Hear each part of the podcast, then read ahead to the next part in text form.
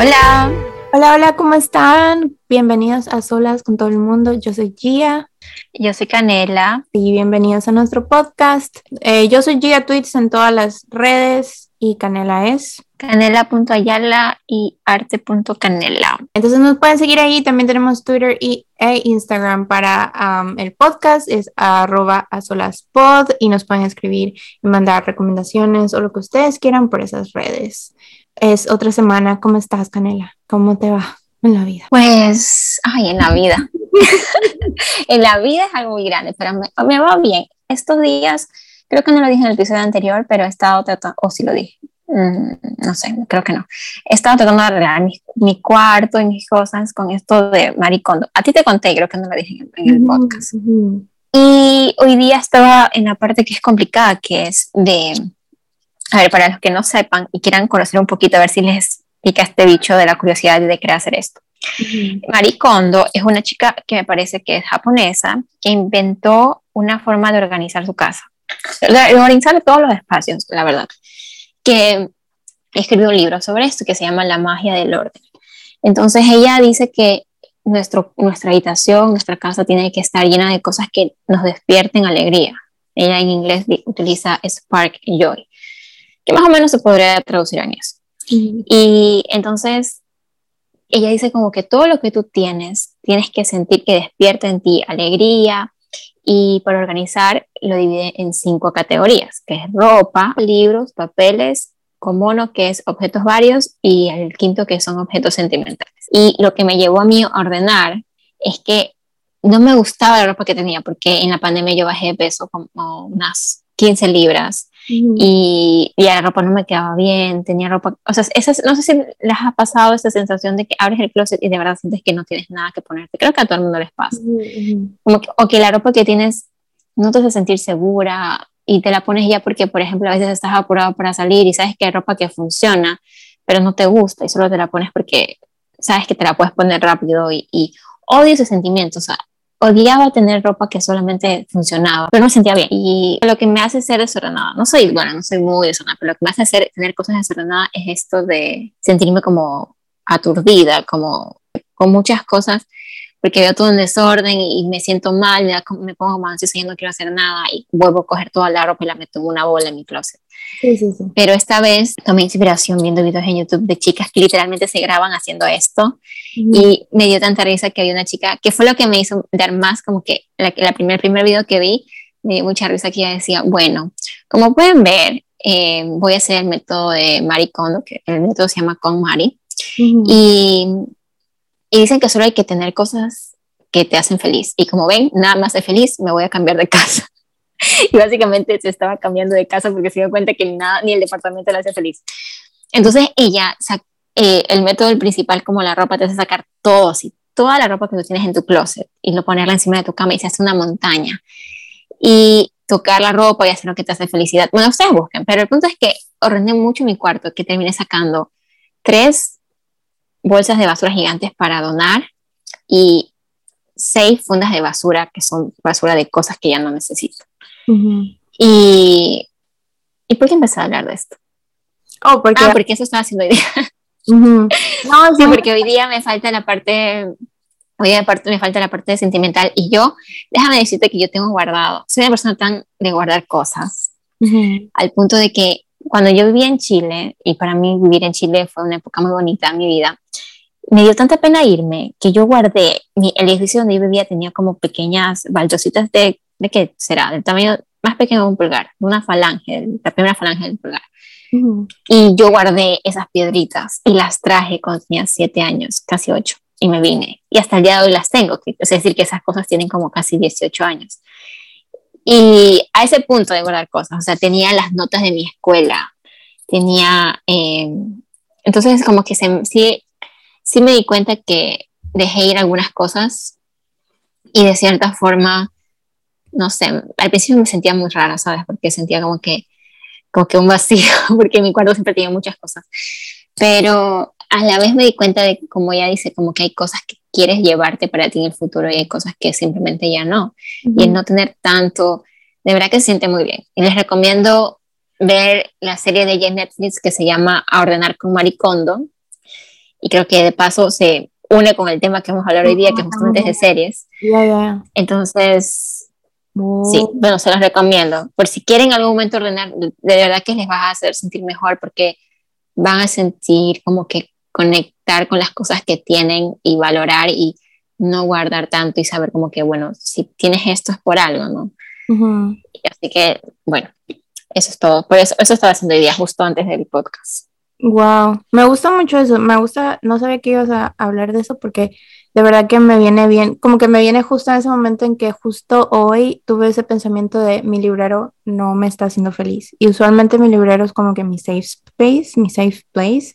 En todo hogar que yo tengo, mi librero es como que la cosa que siempre que lo miro estoy feliz, pero últimamente no lo hace. Y yo digo, bueno, ¿por qué será? Entonces hay veces de que también estoy leyendo un poco más y digo, quiero más libros pero no me hace feliz comprar estos libros, porque yo digo, es que no me hace feliz mi librero. no sé qué, qué clase de, situación es la que está mi cerebro en este sentido.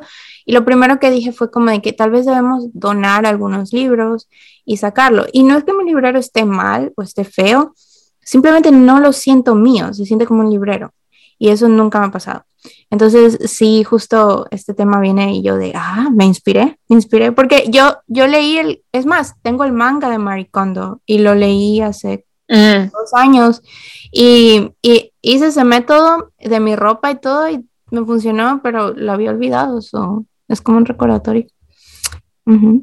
Sí, y es chévere porque viste que estuve donando unos libros y, por ejemplo, eh, había unos libros que yo los compré a los 15 y nunca los leí y siempre los tenía ahí como que, ay, me los puedo leer después, me los puedo leer después, pero literal han pasado 11 años y no los leí.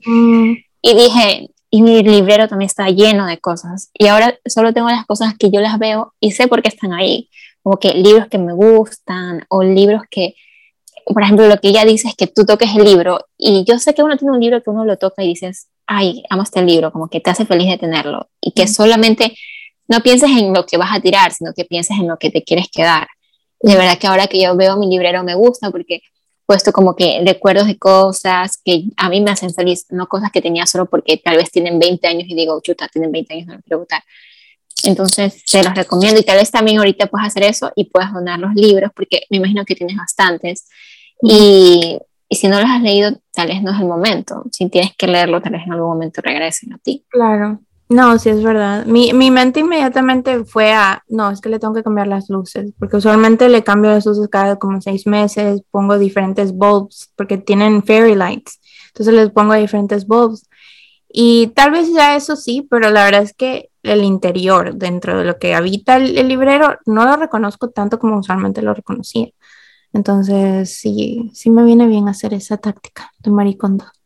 Este, de updates míos, pues realmente hoy trabajé, eh, mañana es Thanksgiving por acá, entonces fui a um, Sprouts, que es una, es una tienda, es como es un supermercado, y fui a ver qué se supone que voy a cenar, porque todos, toda mi familia va a comer pavo, pero yo no como carne, entonces más o menos fui a ver y nada Spark Joy, absolutamente nada. O sea, te juro, entre ellos, como que, ok, tal vez más ganas de algo. Y no, lo único que era de que, no, o sea, quiero comer lo que sea, como una taza de café o lo que sea. No tengo ese, pero es que también este, este Thanksgiving es más americano de lo que es. Eso es, es como una excusa para, para reunirse entre la familia, pero en realidad nosotros no, no celebramos esto de costumbre. Entonces no, no me entusiasma tanto. Estoy así como de que, ok, y lo, lo, único que pienso hacer es unas galletas y supongo que ahí veré qué como, pero, um, pero bueno, hoy vamos a hablar de, vamos a dar nuestros top 10 de series. Okay. Top número 10, Atypical. Es sobre, yo al principio no me la quería ver, es sobre un chico que es autista y como y todo va en, gira en torno a él y también a su familia.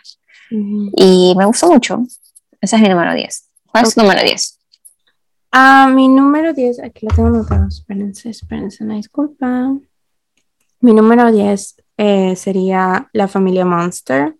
La pongo en el número 10 porque es como que la base de todas mis mi amor por las series, que en realidad no es tan vasto como otras personas que saben muchas series. pero creo que fue de las primeras series que me vi por completo y que la entendía y que fue como un culto. Entonces, por si no lo saben, la familia Monster es sobre unos literal monstruos. Eh, la mamá es vampiresca, el papá es como un Frankenstein, el abuelo es un vampiro también que se convierte en, en este, ¿cómo es que se llama? Murciélago. Murciélago, el niñito es como un mini, un mini Frankenstein vampiresco así también. Y la niña le salió súper normal, ella no es nada. Entonces, la rubia. Sí, la rubia. Y a cada rato es como que ella sale con sus normalidades y la gente es como de que, ay, qué extraña, ¿no? me gusta mucho esa serie, la verdad, me hace reír. Um, pero sí, ese es mi top 10. Yo no sabía que ella era, ¿sabes qué? Yo me la vi par veces y yo también decía, ¿ella qué hace ahí? Eso no tiene mucho sentido, que ella esté ahí, pero era bonito como, como que ella, para ella su, su familia era súper normal. Creo que... O sea, para ella su familia todo estaba bien. Ajá, pero creo que ella no es la hija de ellos, sino como la sobrina, porque ella siempre decía... Sí, ¿verdad? Ah, es como la prima del niño o algo así, como que llegó ahí y pues le tocó estar con todo Ajá, yo no sabía quién era específicamente, pero me parece que sí le decía al abuelo abuelo. Por eso estoy confundida, como que tal vez no sea la hija de ellos, pero sí creo que era la nieta del abuelo. Sí, sí, sí, creo que es la sobrina. Um, ok, ¿cuál es tu número nueve? Número nueve. Ah, New Amsterdam. Estoy diciendo por las series actuales, la verdad. Eh, New Amsterdam, eso también me gustó mucho, la disfruté bastante. Incluso no sé por qué la puse tan abajo, porque, ah, porque no tiene algo, no, no, recién tenía una temporada, entonces no como que pude tener un gran lazo con la serie, pero es buena. Me gusta. Ok. Um, la número nueve para mí es Gilmore Girls y la pongo como que la número nueve porque no, no estoy 100% enamorada de la serie. Me gusta mucho, pero no, o sea, le veo, le veo mucho problema y no sé si te has visto Gilmore Girls. No. Ah, sí, o sea, no me la he visto, pero sí sé cuál es. Es de esta chica, Rory. Y, Lorelai, su mamá. Sí. Entonces, llegó, para mí, está número 9, no porque no me guste, no porque tengo problemas con el reboot, porque el reboot para mí no lo estoy contando en este caso. Pero lo que. no sabía que había un reboot. Sí, tiene un reboot, pero si lo ves, si no lo ves, te juro, no, no es tan así esencial. Al menos para mí lo voy a ignorar que existe.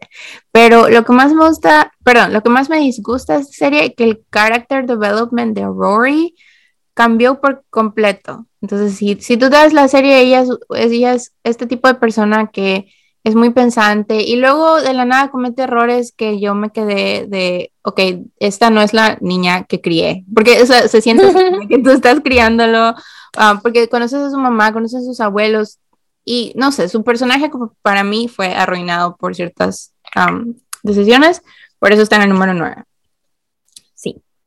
Sí. Yo no, yo no la he visto tampoco, pero en TikTok sí que veo videos de ella y dicen lo mismo que tú dices, como que qué pasó, qué sentido. Sí, ah, no dije que se trataba, eh, pues se trata, o sí dije. Ah, no, bueno, mm, como es de una, es de un dúo de mamá e hija que tiene una relación súper bonita. Ella, la mamá es bastante joven, entonces es bastante conectada con su hija Rory. y pues vive en este pueblito que se llama Stars Hollow y es todo súper cozy. Es un eh, tipo de serie que te gustaría ver como en el invierno slash eh, otoño. Es, es como más un feel good TV show. Y tiene bonitos ships, tiene bonito romance, diferentes cosas. So, se las recomiendo. A ver, mi número 8. Lupin. O bueno, creo que se pronuncia en verdad Lupin. Que es una serie francesa. Es muy buena. Eh, me gustó. Ya vi, ya justo hace poco salió la segunda temporada. Y se trata sobre se supone que en Francia había una serie de libros al estilo Sherlock Holmes, pero Sherlock Holmes era como que el que atrapaba a los ladrones y aquí en cambio era un ladrón que era un caballero y que siempre lograba escapar y que era muy inteligente. Incluso tienen un, un, creo que hay un libro que, de, que era Arsène, se llama Arsène Lupin, en contra, no ponían Sherlock Holmes, sino como Sherlock Holmes ya como que, como que fuera una persona similar a Sherlock Holmes. Y la serie sigue a un, a un, hombre que él creció con esos libros y se convirtió prácticamente en un Lupin de la vida real.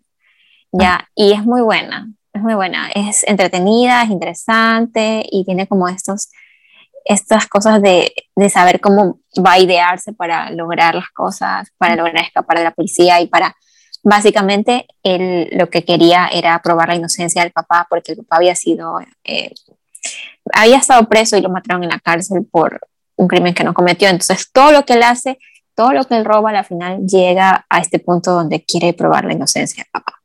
Oh. muy recomendada. Eh, ¿tiene, ¿cuántas temporadas tiene? solamente tiene dos y creo que en total son tal vez unos 16 episodios. Uh, me gusta. Es corta Ok, ok.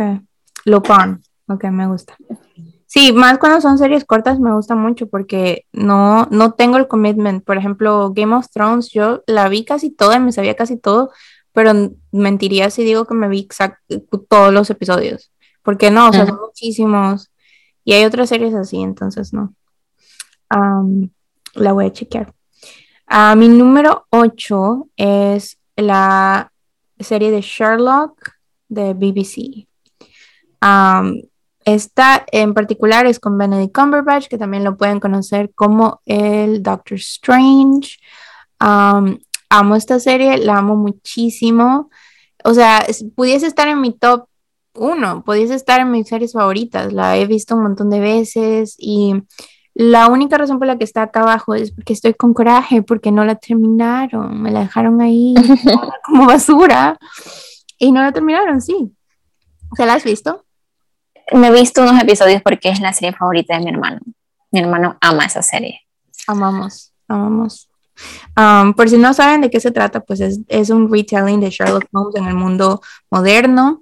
Es eh, realmente, pues Sherlock y su compañero Watson le cambian ciertas cosas, pero la verdad es que la mayoría de historias de Sherlock Holmes que son basadas en los cuentos de Arthur Conan Doyle están bastante como, es como una adaptación muy, muy buena. O sea, están cambiadas para adaptarse al mundo moderno, pero realmente le siguen al, a la esencia del, del, mensaje o de lo que, o del plot. Algo que me pareció, una de las, uno, uno de los que me, me, dejó así como que marcada de cómo lo hicieron, fue que eh, Sherlock en los libros es un, es un, personaje muy problemático, la verdad. Tiene muchas adicciones y muchas cosas.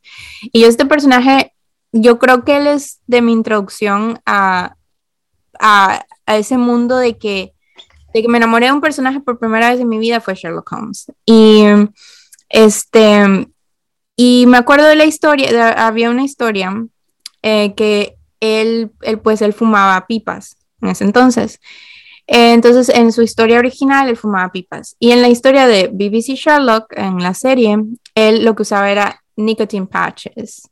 Entonces eso me parece súper chistoso como le hicieron la transición. Es, realmente le hubiesen puesto un vape donde hubiese sido un poquito más adelantado. Y toda esta teoría de que él cuando tiene un problema que no puede resolver, el Sherlock del libro se iba a fumar tres pipas, eh, lo que sea que eso le durara para poder distanciarse del problema y volver con una mente más enfocada.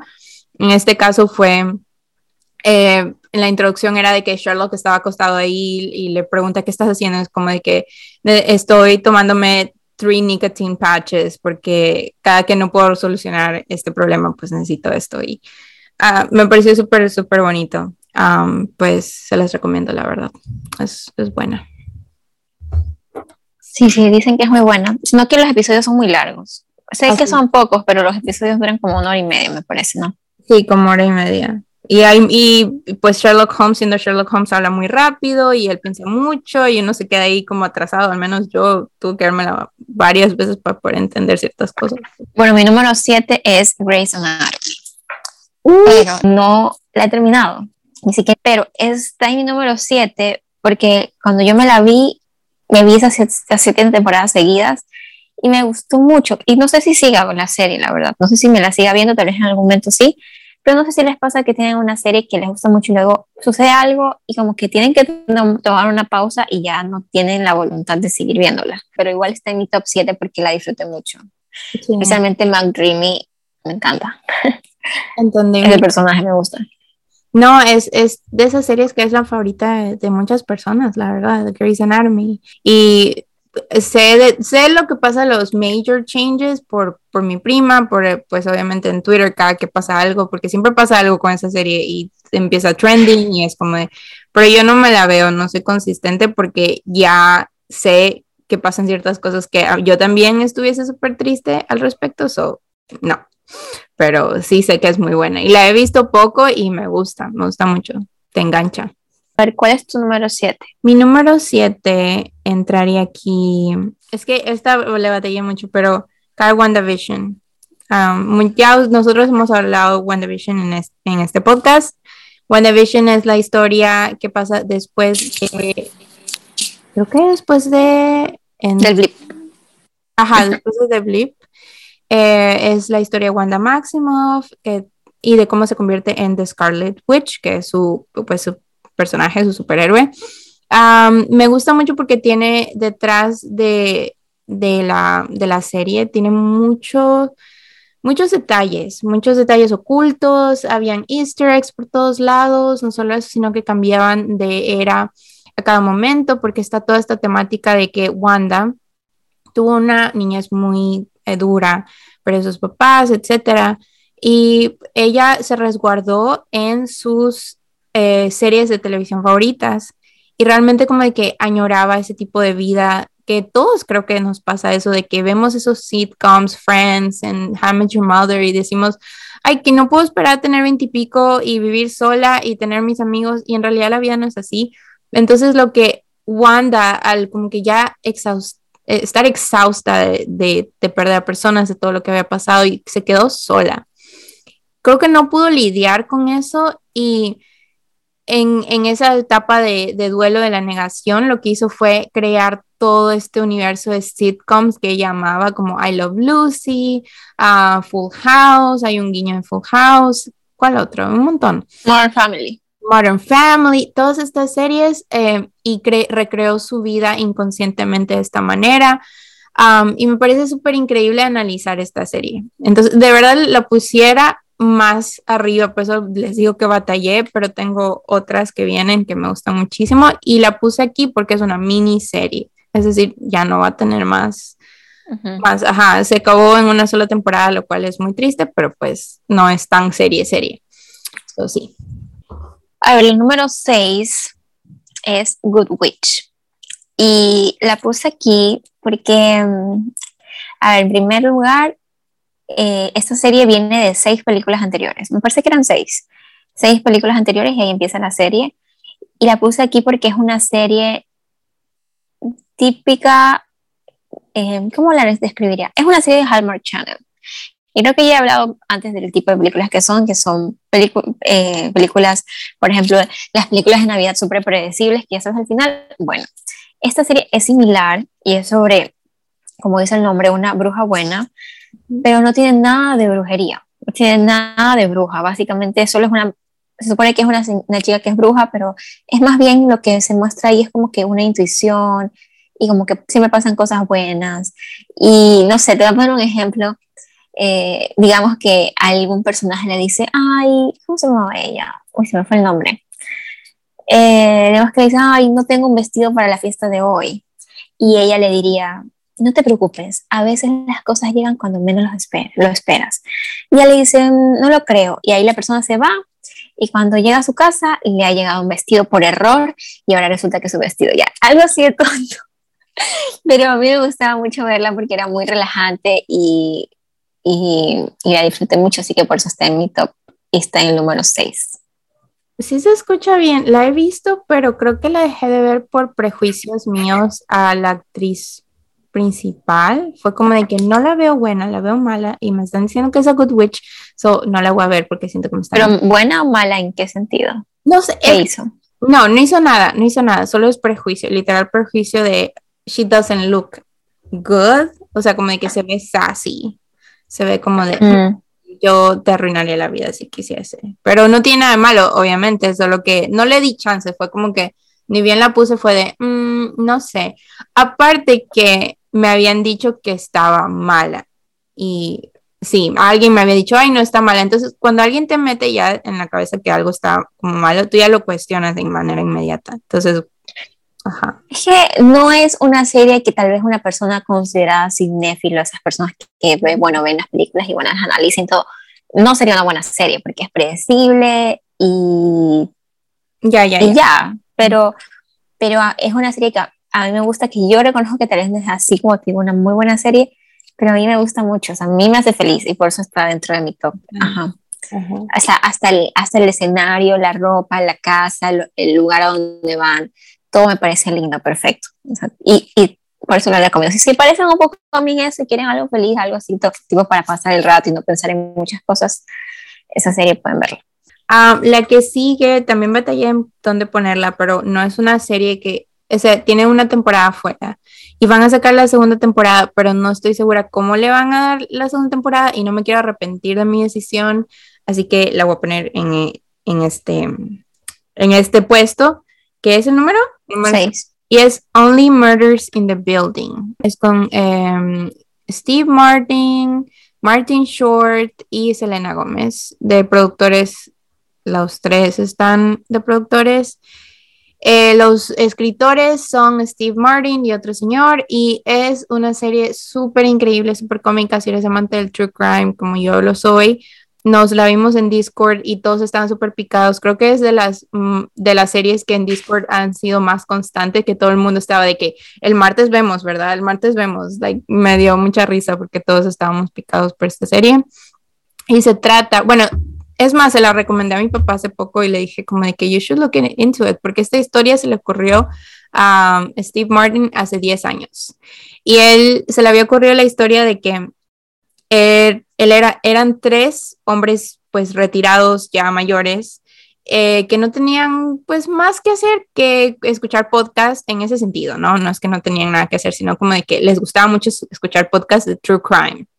Ajá, entonces dijeron como que eh, él los quería poner todos en un building y que en una de estas eh, pues se desate un asesinato dentro del edificio y que como ellos dijeron, ¿sabes qué? Esta es la oportunidad perfecta porque no queremos, no podemos ir por ahí eh, como que de detectives por la vida porque ya estamos mayores, entonces solo vamos a resolver crímenes dentro del edificio.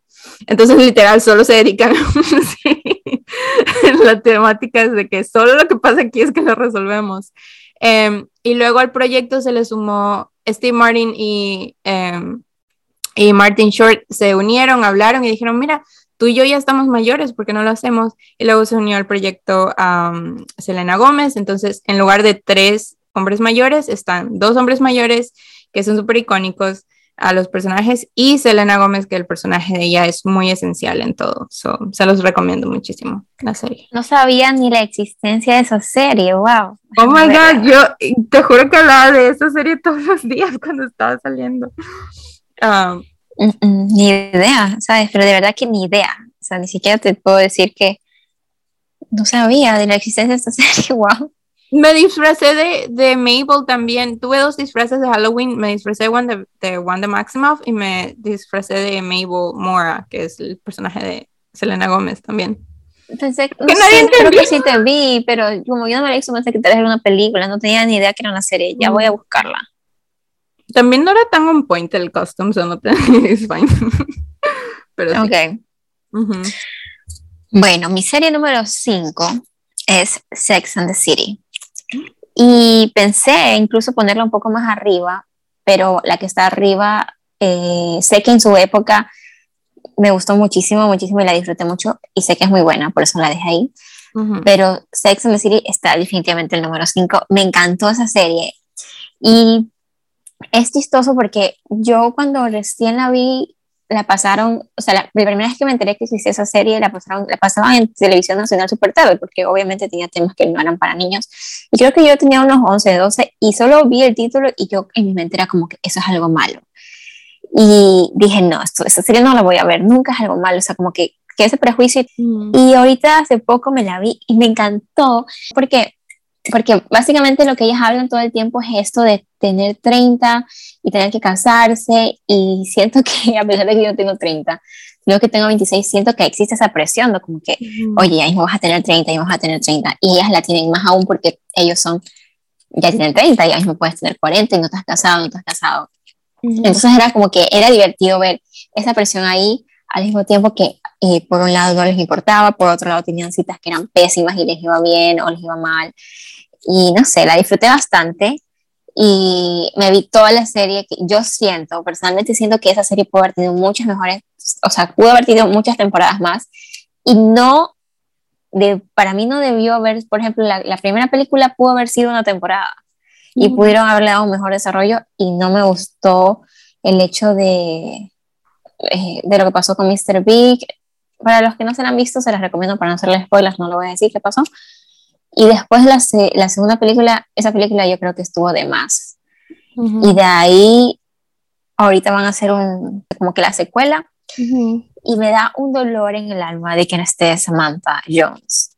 Para mí, o sea, tal vez la, la, hagan funcionar, no digo que no, pero, pero sin ella es como que, no sé, falta algo, no debería, debieron de haber tratado de que ella actúe. Yo sé que igual ella es una persona y si la actriz no quiere actuar, ok, no quiere actuar, pero es como que de verdad que me duele que no esté ese personaje porque es un personaje muy bueno y las cuatro amigas eran las cuatro amigas. Porque por si no les dije, la serie se trata sobre cuatro amigas que viven en Manhattan y pasa todo lo que yo les había dicho que, que viven ellas. Así que es muy buena. Número 5. Ok. Sí, le tengo muchas ganas a esa serie, la verdad, más porque... ¿No te ha visto nada?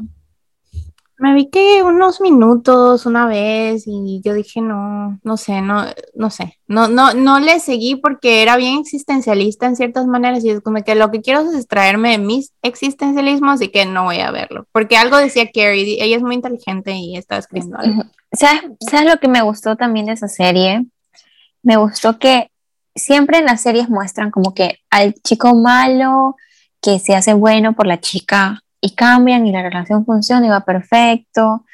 Pero en esta serie literalmente tú ves una relación un poco tóxica, como que el chico no se quiere comprometer, ella quiere compromiso y luego ella no quiere compromiso y van y vienen y se tratan mal, y, o sea, un poco, un poco más hacia la realidad, porque yo creo que eso es lo que existe en las relaciones. No digo que tal vez sea la situación ideal, pero es lo que existe, existe esta, esto de que se pelean y peleas medias feas y luego regresan y luego terminan y luego y eso de querer comprometerte, no querer comprometerte, eso me gustó bastante. Sí, he visto eh, TikToks de justo de Sex and the City y dice que Carrie es como que la, la manera en la que describes a un, a un romance ansioso, como un anxious attachment, y pues me vi reflejada en mucho de eso de que como de que, oh no, porque ella, eh, creo que es lo que pasaba en esa escena. Pusieron de que, no sé, a mí no es spoiler, guys, like, this, is an old TV show. Ni yo ni siquiera la he visto, pero lo que, lo que pasaba es de que el tipo le decía, es que me tengo que ir a no sé qué lado. Y ella le hacía problema, le decía como de que, pero ¿por qué? ¿Cómo te vas a ir sin mí? Entonces yo vine todo este, ¿por qué? Era todo un problema que es muy real, la verdad, que creo que me vi hasta en esa situación de, wow, o sea, se escaló porque tú necesitas que esta persona sea, te necesite. Eh, fue súper así, o sea, nada más esa pequeña escena me dejó pensando como por días. Y yo de, wow, esta serie, le tengo muchas ganas, de verdad. Um, pero no la he visto. Sí, mírala, y lo bueno es que los episodios son cortos y al mismo tiempo tiene también esas cosas profundas, como lo que te digo de las relaciones de verdad, esos problemas en las que de verdad a veces tú llamas a la persona y solo quieres que te conteste y cosas así que en otras series no te muestran, te muestran como que o un problema muy grande que, ay, se supera y son otra vez la pareja feliz, o problemas, o ningún problema, o momentos felices, pero no te muestran esto de que, ¿por qué no me contestaste? O que te contestan y te cuelgan, o que deja a tu ex y no lo quieres ver y te, y te da vergüenza y te regresas, o sea, no sé, me gustó mucho, de verdad. Sí, sí. Y sí, de verdad que si quieren, si necesitan saber algo de mí, sé que yo le super analizo. Yo no soy experta en nada de eso, pero cuando se trata de una serie que te pone todos estos como de que no de, todo este plot, pero no de manera eh, como de que muy llamativa, o sea, como de que este tipo de relaciones, pero uh, sutilmente te introducen a temas como el anxious attachment o como, ¿cómo se diría anxious attachment en español? Apego ansioso. Apego ansioso, que es algo muy, yo creo que común en ciertas relaciones. Y más cuando la otra persona como de que se separa más. Entonces la persona como de que quiere más, es todo este como que círculo vicioso y sí le tengo muchas ganas, de verdad que sí. Creo que no sé si la he de ver solo por el hecho de que no puedo dejar de analizar a, las, a los personajes. Entonces no sé si es que sería bueno que me metan ese rabbit hole. Um, y aparte que no me gusta cuando, cuando hacen este tipo de, de romantización de New York tan, tan como que cliché. Porque te juro, si tuviese una moneda por cada persona y cada vez que yo pensé que la vida en New York era como en las películas, oh my god, I would be rich, pero... O sea, a mí me parece lo bueno de que ellos te la romantizan, pero pero tú ves que esa gente se está pudriendo en dinero, o sea, no tipo friends que viven en Manhattan y tú sabes, y dicen que trabajan de mesero y que trabajan, y eso es imposible, en cambio acá ella escribe en un diario y le pagan bien y y, por ejemplo, dicen cuánto cuesta cada zapato, 500 dólares por un par de zapatos y cosas así. Tú sabes que ellos tienen, ellos tienen una vida que cuesta bastante. O sea, de cierta forma no están romantizando tanto porque es un poco más real. entiendo, entiendo. Entonces, una es, no sé, trabajar para una galería y su padre, su familia tenía mucho dinero. Y como te digo, eran banqueros, escritores, artistas muy famosos. Entonces, no siento que están romantizadas más tal cual la realidad como es. Ya, ya, ya. Ok, entiendo, entiendo. Me gusta. Es, más, la de ver porque sí le tengo ganas. Ah, la número 7 creo que es, ¿no? No, 5. La que sigue es Stranger Things para mí. Stranger Things es de mis series súper, súper, súper favoritas. La verdad es que cada que la veo se convierte en mi top, like, la, la mejor serie que he visto en mi vida. Ah, y si no saben de qué se trata, es de este pueblito que se llama Hawks. Y son estos niños eh, en el mundo moderno, o sea, es, es desde ya, pero tiene esta temática un poco, creo que, creo que es de, sí, es del mundo moderno, que yo sepa, pero se ve muy ochentera. Ni bien, es más, nada más el, el main title, todo como que la introducción a la serie, yo me acuerdo cuando la vi con mi hermana, era todo este throwback a mi infancia, o sea, me llevó lejísimo y yo dije, no, esta serie es icónica. Entonces, se trata, sí, de este pueblito eh, que se llama Hawks y pues hay adolescentes y hay niños. seguimos el plot de varios, pero entre todo esto hay una, una niña que se llama Eleven que tiene superpoderes. Entonces, em, ella ha sido sujeta a experimentos y eh, poco a poco se van a dar cuenta de que hay muchos secretos detrás, que el gobierno está detrás, el gobierno ruso está detrás. Entonces, todo este plot y me encanta porque los personajes son muy queridos. O sea, terminas queriéndolos muchísimo y creo que es lo más encantador de toda la serie también. Mm, sé que es una serie bastante querida y, como que muy famosa. Me vi los primeros tres episodios, no es mi tipo de serie, por eso mm. no, no la seguí viendo. A ver, ¿cuál es mi serie número cuatro? El número cuatro es la que le ganó a Sex and the City, es Jane the Virgin. Y mm. esa serie me gustó mucho porque me hizo muy feliz cuando me la vi. Y tenía de todo, tenía el drama, tenía el amor, tenía esto también latino, porque a veces hablaban español, me encantó, me encantó. Y, y, me gustó porque también, o sea, es muy como telenovela versión Estados Unidos. Y yo sé que, creo que la que lo produce es Eva, Eva Longoria, me parece. y, y, creo que eso es lo que ella intentaba, como que traerlo, y es más, es basada en una telenovela que se llama Juana la Virgen. Entonces, Ajá, pero claro que me gusta más la versión estadounidense porque empecé como que a ver el inicio de la otra y la otra no, no me llamó tanto la atención, pero bueno, es, basada en una telenovela incluso, entonces, no sé, la disfruté mucho y se trata, como dice el nombre, sobre Jane, que es una chica que eh, espera llegar virgen al matrimonio porque su familia es muy católica y tiene el novio perfecto que se llama Michael. Y es como que todo va viendo perfecto y ella va a un examen ginecológico y por error, bueno, queda embarazada por error. ¿No te la has visto? ¿Te la has visto? No, no me la he visto. Me la han recomendado. No puedo creerlo. Tienes que verla. Entonces ella queda embarazada por error. ¿Y por qué? Porque eh, la ginecóloga tuvo justo esa noche, en la noche anterior, encontró a su esposa poniéndole los cachos. Entonces ella llega llorando y se confunde increíble, es increíble. De verdad que se las recomiendo porque al mismo tiempo que pasa todo esto, hay un asesino, nadie sabe quién es este asesino, así que muy recomendada. Y, el, y uno de los actores principales es Justin Baldoniel y es una persona súper linda en la vida real también. mi siguiente, la, la que sigue, es Gambito de Dama. No sé si te la has visto. Sí, muy buena, muy buena.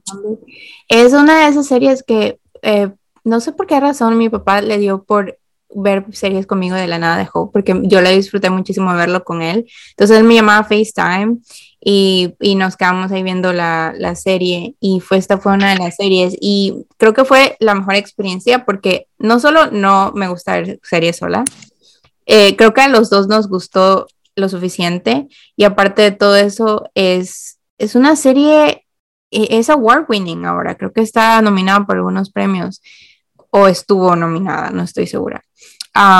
Y se trata de Beth Harmon, que sí, Beth Harmon, que es una niña que está en un orfanato, eh, su mamá pues falleció y mm, ella ahí encuentra eh, su pasión por jugar ajedrez. Eh, dentro de todo esto, pues el personaje es muy cuestionable en ese sentido de que toma decisiones cuestionables y aparte de eso es, es duro, o sea, es duro ver ciertas cosas para, para, por las que ella pasa.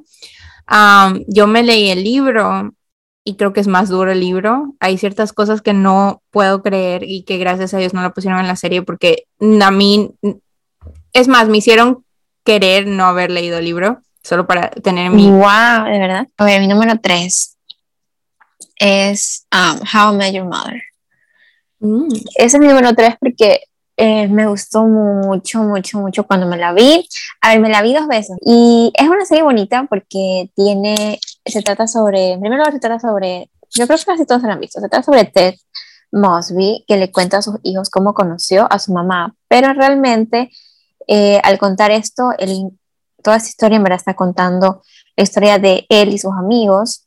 Y, y sus amigos eran eh, Marshall y Lily, que eran una pareja, Robin, que luego aparece, y. Ay, se me fue el nombre de este man. Barney. Ah, Barney. ya, entonces es, es muy buena la serie porque es sobre amistad. Se parece un poco a Friends en el sentido que es sobre amistad, pero más, más actual y más tirado a, que sea más chistoso, más historias chistosas. Y un fun fact, se podría decir, yo lo empecé a ver porque cuando estaba en la, en la universidad, cuando estaba estudiando, cuando recién empecé la universidad, y había un chico que me gustaba, y él tenía puesto en Twitter en nombre Ted Mosby, ¿ya? Entonces él se hacía llamar a sí mismo Ted Mosby, entonces yo dije, ¿por qué? Me voy a ver la serie. y, y, cuando vi la serie dije, ay, Ted Mosby, y yo, yo ahí después al fin lo conocí a este chico y empezamos a hablar y él me decía, sí, te va a gustar la serie. Bueno, me la estaba viendo, básicamente la empecé a ver para conocer sobre él y por qué se, se hacía llamar así. Terminé de verla y nunca me di cuenta que esa era una como una advertencia por poco, porque él literalmente estaba diciendo que se parecía a Ted Mosby y si ustedes ven, eh, dejaba a las chicas, en, o sea, las dejaba de una forma fea, creo que la primera la dejó en su cumpleaños y la otra es en San Valentín o algo así. Mm. Entonces, no sé cómo no me di cuenta. y luego al final con este chico, obviamente, sí se parecía a Ted Mosby y literalmente se parece a Ted Mosby. Entonces fue como que esto es lo chistoso de esta serie, pero fuera de eso, me gustó mucho, es una serie muy buena. Sí, es, se la recomiendo también. Es divertida. Ajá. A mí mi personaje favorito es Robin, me vi muy reflejada en Robin y todos esos childhood traumas que tiene, me dio mucha risa, me encantaba como... Cuando regresa cada vez que habla algo del papá y, la, y la ponen a ella como niño. Sí, creo que entre Barney y Robin, porque Barney sí es un eh, personaje que muchos dirían cuestionable, pero se supone, o sea, se supone que es como el quote villano, o sea, se supone que debería ser cuestionable, no es como Ted Mosby, que es como de que el chico bueno, pero en realidad hace todas estas cosas terribles. Me molesta porque hacen parecer buenos a personas que, o sea, porque, porque hacen parecer como que él fuera la víctima, al que nadie lo quiere, en que no encuentra la chica perfecta, pero en verdad él más es como cualquier otro chico que también cuando no le gusta a alguien le vale caca. Entonces, ¿por qué lo hacen ver como que él fuera la víctima de las circunstancias de la mala suerte del amor? Y eso es como feo porque porque primero si tú no te das cuenta de esto, te puede pasar como a mí, que piensas que él es bueno y no. Bueno, sí, mi número tres es, um, so mi número tres es The Crown. The Crown es una serie que yo he hablado también en este podcast y es la serie de la vida desde eh, que el papá de la reina Isabel II, que es la actual reina de Inglaterra, estaba de rey. Su muerte, etcétera, etcétera, cómo prosigue la historia. Para mí lo más interesante de esta historia es el concepto de cómo eh, desfragmentan los sentimientos y como que la psicología detrás, y cuando digo psicología no es la ciencia de la psicología, sino como de que los sentimientos realmente, la emoción detrás de los eventos que vimos desde lejos. Entonces, realmente todo esto no es al pie de la letra, obviamente esas personas siguen vivas y están por ahí, sabrá Dios si se sintieron así, pero lo más probable es que sí, porque es una emoción humana, o sea, todo cuando pues, falleció tal persona y la reacción de su hija, la reacción de la otra y el por qué hicieron esto y todo se conecta hasta el punto que tienen un personaje en las primeras temporadas que es la princesa Margaret, que yo no sabía casi nada de ella y al investigar en como que los eventos de que las personas vieron, como de que ah, la princesa Margaret posó semidesnuda para tal cosa y la princesa Margaret es como de party girl y todo esto tenía una mala reputación al ver detrás el por qué, o sea, como que los sentimientos de Margaret, para mí todo eso, explorar todo eso es increíble, es increíble. Entonces la serie es lenta, no es una serie que le recomiendo a todo el mundo, no todo el mundo es gonna get through it. hasta yo me aburrí en ciertas ocasiones viéndola, pero creo que vale la pena si te gusta ese tipo de historias. Y específicamente eh, cuando llegas a la temporada 4, que es cuando introducen a la princesa Diana, creo que para mí ese es de Cherry and Top, es, es una, ella es una persona con la que crecí como ícono porque mi abuelita la tenía como ícono, tenía revistas, tenía, eh, le gustaba, o sea, le gustaba todo sobre ella. Y después en mi vida fue que me di cuenta de que ella la veía a Diana como un, como una, o sea, como que una representación de lo que ella pasó en su matrimonio y al yo ver, oh my God, es que si llegan a la temporada 4 y si se la saltan, pues está bien, para mí está bien, porque al ver el gaslighting que ocurre en ese matrimonio, que por mucho de que las personas dicen, ay, no, este que, las personas diciendo el, el mismo palacio, dicen, ay, no, ellos que se inventan, ay, no sé qué, no te puedes inventar facts, porque esto lo habló ella, esto lo sacaron de una biografía que ella ayudó a escribir y que no se dijo que ella había ayudado a escribir hasta el momento de su muerte, que ya como que ya no tenemos nada que perder. Diana fue la que escribió esta, esta, este libro, no fue esta persona. Eso es increíble para mí, que ella sea tan honesta y si, ustedes buscan eh, interviews y entrevistas, ella, ella doesn't shy away de sus pensamientos que tuvo, tuvo muchos pensamientos. Y para no darles trigger warning aquí, es, tiene muchas ella pasó por muchas cosas mentalmente, emocionalmente, y su esposo no ayudó, más bien empeoró las cosas y realmente es increíble. O sea, si se pueden ver la temporada 4, pues that's fine with me, de verdad. sí, sí, sí he escuchado. él es, como que se ve como que es malo. Él es un Ted Mosby, porque realmente tú ves que él, él no se considera el pues el villano, él solo considera, este es el amor de mi vida y me obligaron a hacer tal cosa, o sea, como de que pero tú sabes, o sea, es un Ted Mosby. O sea, sí te pueden obligar, pero no tienes por qué tratar mal a la otra persona.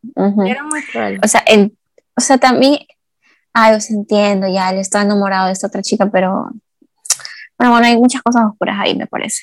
Bueno, mi número dos va a ser un shock para los que escuchan esto, porque no es el número uno, y mi número dos es Friends. Tan, tan, tan, tan. No es el número uno. ¿Por qué?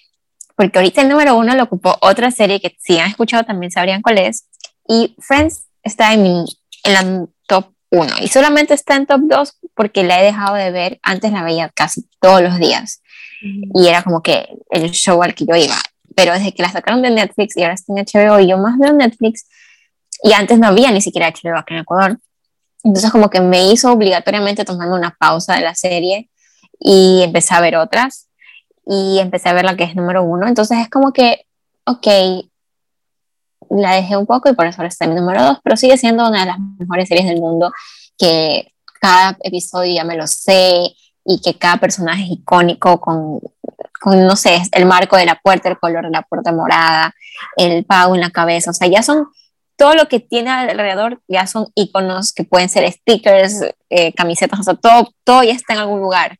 Solo lo reconoces y puedes poner, puedes hacer solamente el signo con la mano que hace Ross, que se toca los puños y tú sabes lo que significa.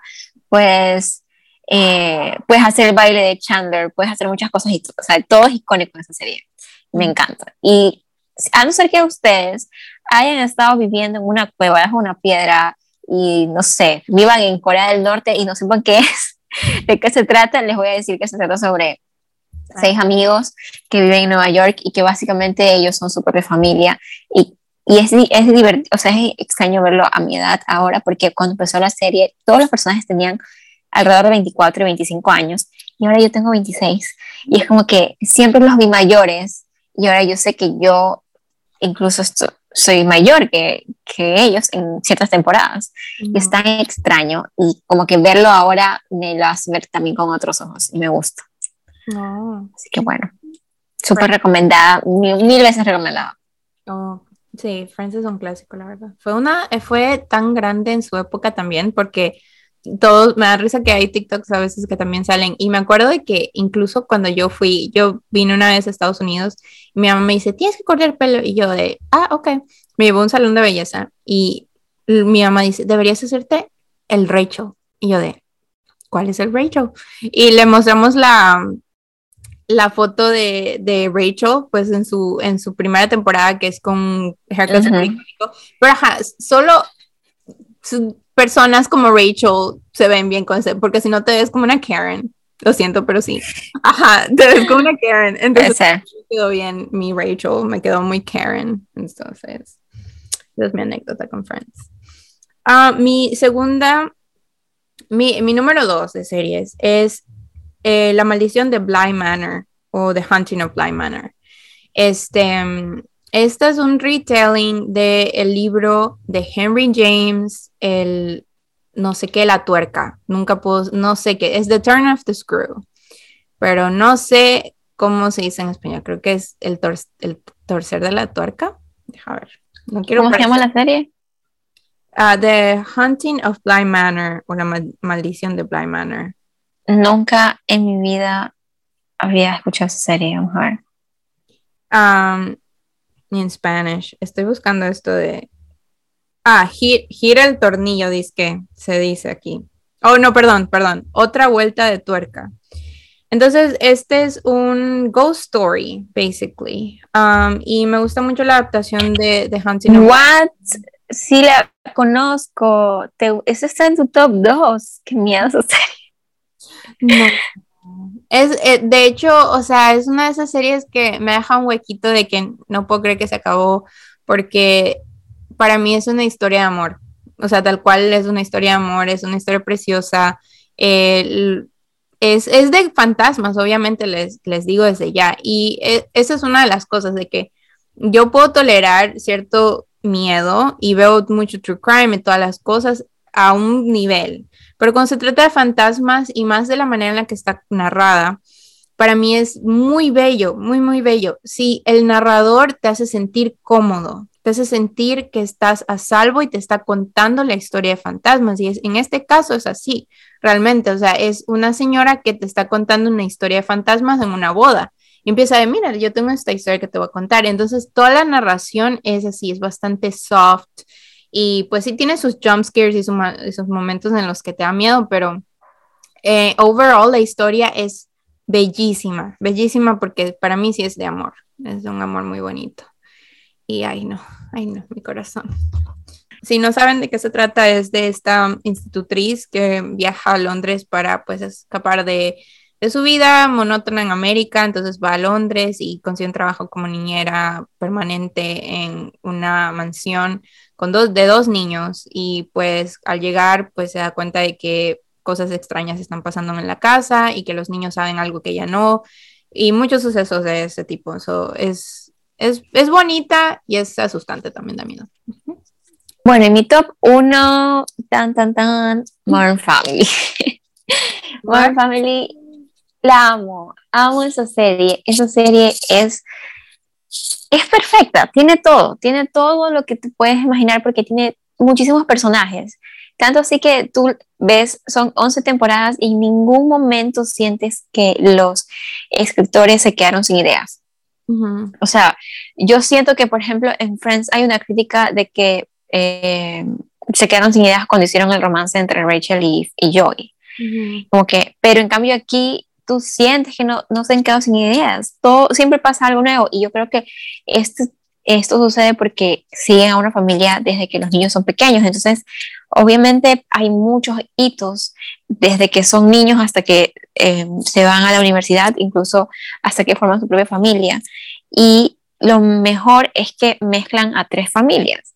A la familia del papá, que es de la, la, trama, por se llama Modern Family, la familia del papá, que está casado en su segundo matrimonio con alguien 30 años más joven, latina, que tiene un hijo.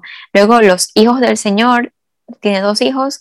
Uno es la, típica familia americana, esposa, y esposo, hijos, y el otro es la familia de padres eh, homosexuales, o sea, homoparental. Y el hijo está casado, bueno, todavía no se casa, pero luego se terminan casando porque incluso muestran cómo era ilegal casarse y se convierte en legal. Y cómo adoptan a su hija de Vietnam. Me encanta y los personajes son muy, muy chistosos. En serio, es una muy buena serie y me hace muy feliz. O sea, ahora es mi comfort show. Siempre regreso a él cuando no tengo algo que ver o cuando solo, no sé, quiero pasar un momento pequeño mientras como algo. Siempre la pongo. Demasiado linda. No, Modern Family es definitivamente de esas series que es demasiado wholesome, demasiado preciosa. No solo eso, tiene, tiene un writing increíble que te hace, te al punto en que te ríes out loud. No es un tipo de risa de que, no, o sea, de verdad te saca unas carcajadas terribles y que no puedes. Hay una, hay una escena en, que está en ese restaurante vietnamís, que cada que me encuentro esa escena en YouTube, yo me mato la risa porque es como que tras está, Sí, me encanta. ya mi top uno, ni siquiera sé yo qué tengo escrito aquí. Tengo que ir a ver. Yo tampoco sé cuál es. Oh, wow. Este, wow, sí, pero sí, este es la pongo ahí porque es que hay diferentes razones y todo el mundo me va a decir, ay, pero qué mentirosa, ¿qué pasa si algo pasa? Yo, no sé, no sé, pero esta es mi serie que amo por muchas razones y es Cobra Kai, que es el, realmente como que la continuación de todas las películas de, Karate Kid o el Karate Kid, que es una, una película de los 80 unas películas de los 80 con Ralph Macchio y este eh, Mr. Miyagi, que no me, no me acuerdo del, actor, el nombre del actor, pero, ay no, qué feo, me siento muy feo, porque son de verdad mis películas de comfort, son esas películas que al verlas me, son como mi principito, porque todos tenemos el principito, a todos nosotros en diferentes etapas de nuestra vida, yo eso estaba hablando en cuarentena con una amiga, sobre cómo es necesario leer el principito, así sea de niño, luego otra vez, luego otra vez, hasta que te mueras, porque siempre te va a traer diferentes cosas, siempre te va a recordar de cosas que te habías olvidado. Es una historia maravillosa.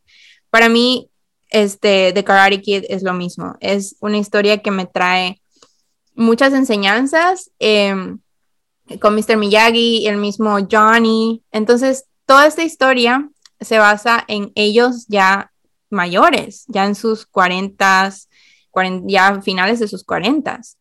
Todo es el mismo cast y tienen ya sus hijos y tienen todos estos plots. El writing es increíble, a mí también me saca unas carcajadas increíbles, o sea, no sé, a mí me encanta esta serie muchísimo, se la recomiendo a quien sea que quiera pasar el rato. También porque yo tengo esto con, con películas y series que son feel good sports.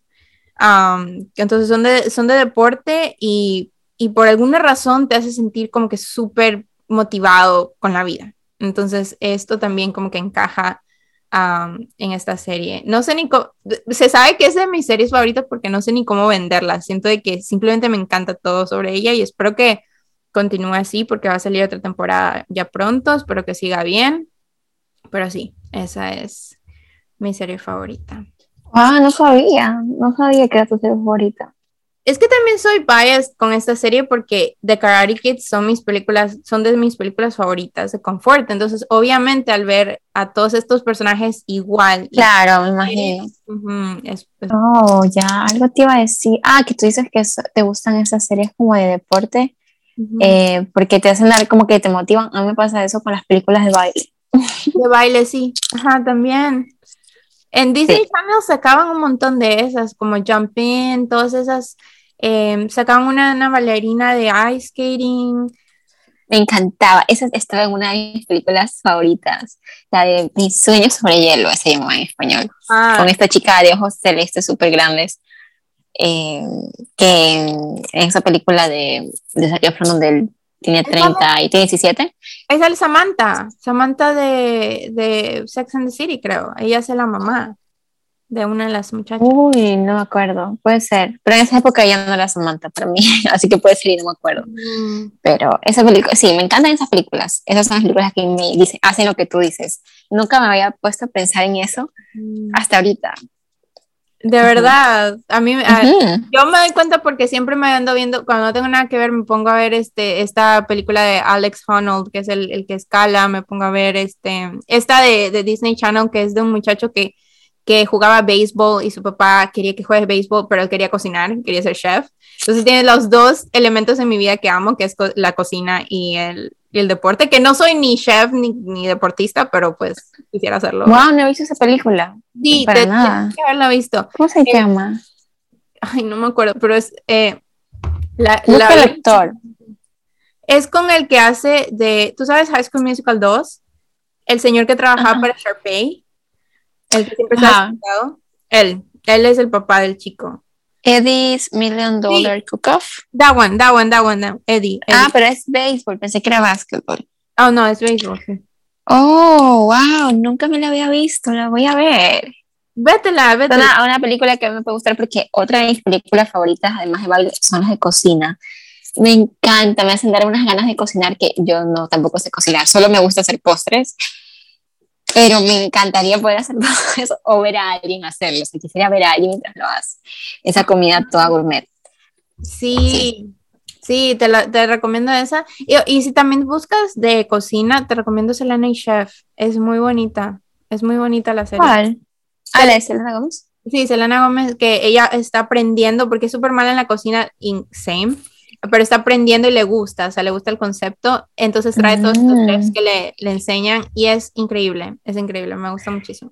Ay, voy a buscarla porque yo me vi ahorita dos últimas y pasan cosas ahí, es muy buena y me vi otra que es con Bradley Cooper que se llama, en español es Buena Receta y me gustó mucho excepto una parte que tuve que adelantarla porque mostraron a los chefs como que a los principales unas personas muy atormentadas y muy violentas y hay una parte, y eso no me gusta porque me he dado cuenta que no es la primera vez que veo que muestran a, a un personaje atormentado siendo violento con la chica y le grita y hasta le empuja y, y la medio que la humilla, o sea, humilló a todos, pero ella como que medio que lo humilla especialmente y la termina empujando y luego terminan juntos. Y eso a mí no me gusta que muestren en películas porque es como que como que hacen otra vez un Ted Mosby, o sea, como que hacen, eh, muestran a una persona que sí, atormentada, es verdad, que puede actuar así, pero, pero como que permitir ese tipo de cosas, romantizan un poco que, como que justifican